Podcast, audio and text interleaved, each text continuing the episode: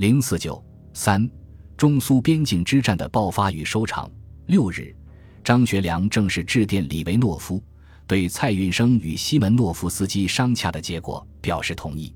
他同时亦向南京方面做了通报，说明双方代表已达成解决办法三项，即中东路由苏方重新推举正副局长，并保证旧局长任该路他职，责任问题由双方派员调查，无需第三国参加。中苏纠纷由中苏双方会议解决，请国府决定，并派大员正式谈判。张坚信，如此解决既不背中央叠电赤绊之意志。而莫察内外大事，均非迅速自了，无以善后，故他已自行决定派蔡为代表，与俄代表定期开议，讨论各项实行以及关于正式会议各问题。次日，蒋介石、胡汉民、谭延闿三院长及王正廷等开紧急会，讨论张学良六日至李维诺夫店，对俄事如此解决虽不能满意，但亦承认在此时只能忍痛。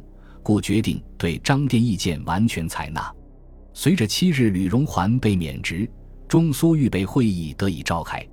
二十一日，蔡允生与西门诺夫斯基签订了预备会议记录，其要点为恢复一九二九年七月十日以前中东铁路状态，双方释放自五月二十七日以后拘捕的对方国家的人民，苏方释放被俘的中方官兵。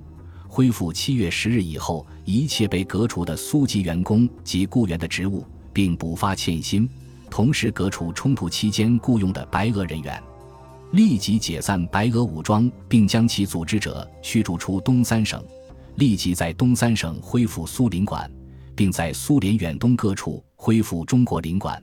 东北当局保证于苏联领馆已按照国际公法和习惯所应享有之权利。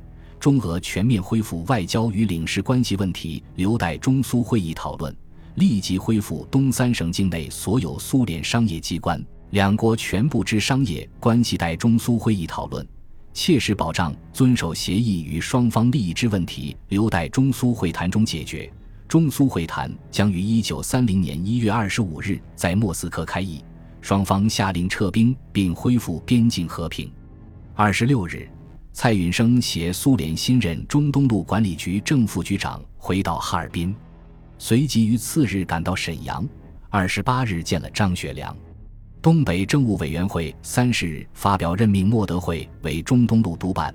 次日，苏新任局长回到哈尔滨，经理事会正式任命后，开始道具事事。双方当天分别开始公开释放被拘和被俘人员，中东路管理权之争至此告一段落。一九三零年一月一日，苏联代表西门诺夫斯基到沈阳谒见了张学良，双方声明两国军队同时开始撤兵。中苏之间因中东路问题所发生的军事冲突至此亦告停止。然而，随着伯利中苏预备会议草签记录稿送至南京，国民党高层中原本就对张学良的妥协处置有所不满的党政要员立即开始发难。孙科公开在中央党部总理纪念周讲演中，主张根本否认伯利会议所签草约的效力。国民党中央政治会议外交组更通过决议，决定不承认伯利会议草约。王正廷据此电告张学良：伯利会议草约超越范围，必须修正。但是，南京国民政府既无力改变战败的现实，又不能真正对张学良形成约束。一月三十日。蒋介石在日记中表示：“对俄外交攫取强硬态度，拟决议以蔡运生逾越职权，且辱使命，故伯利协定书不得批准。为中东路问题，与张学良已全权办理，准其派员赴俄交涉。但中东路以外，如通商、副使领馆等问题，视为中俄复交问题，不在中东路范围之内。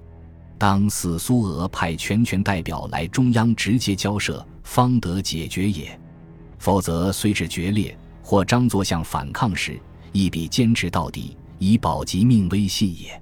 虽然表面坚持所谓强硬，但同意张学良全权办理交涉，实际是对已有结果的承认。在此谈判，更多是为维护中央权威而做的一种姿态而已。二月初，南京国民政府外交部据此发表宣言，一方面提出伯利协定内容由中国代表无权讨论者，中国代表实属超越权限；同时又肯定伯利记录中关于解决中东铁路纠纷之办法业已实行，表明并无改变现状的意图，只是要求两国举行正式会议讨论中东铁路善后问题。始料未及的是。外交部发表宣言，不过两天时间，阎锡山竟接其反蒋。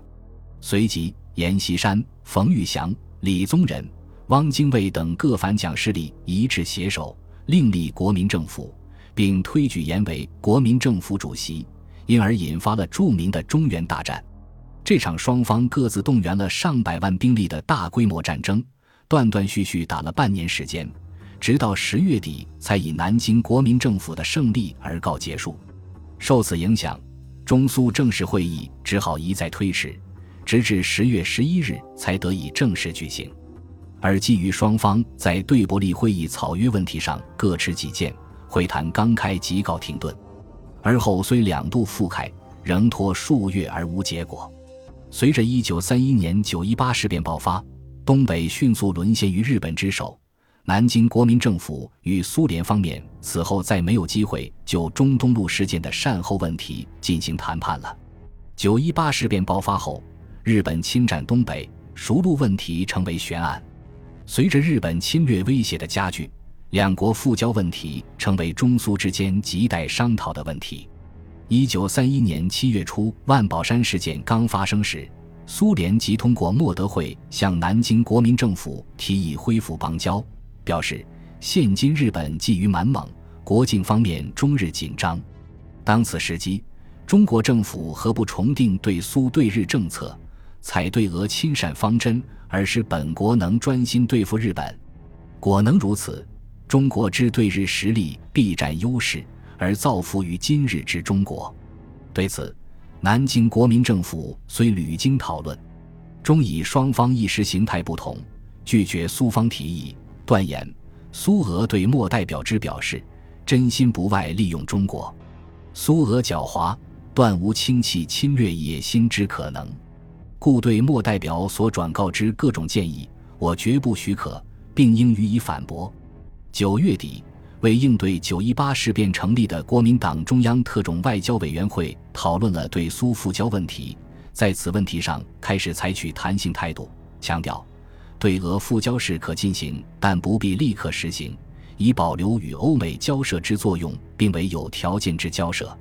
此后，由于双方对各自战略利益判断的变化，中俄关系曲折发展，但总体上开始向着缓和的方向迈进。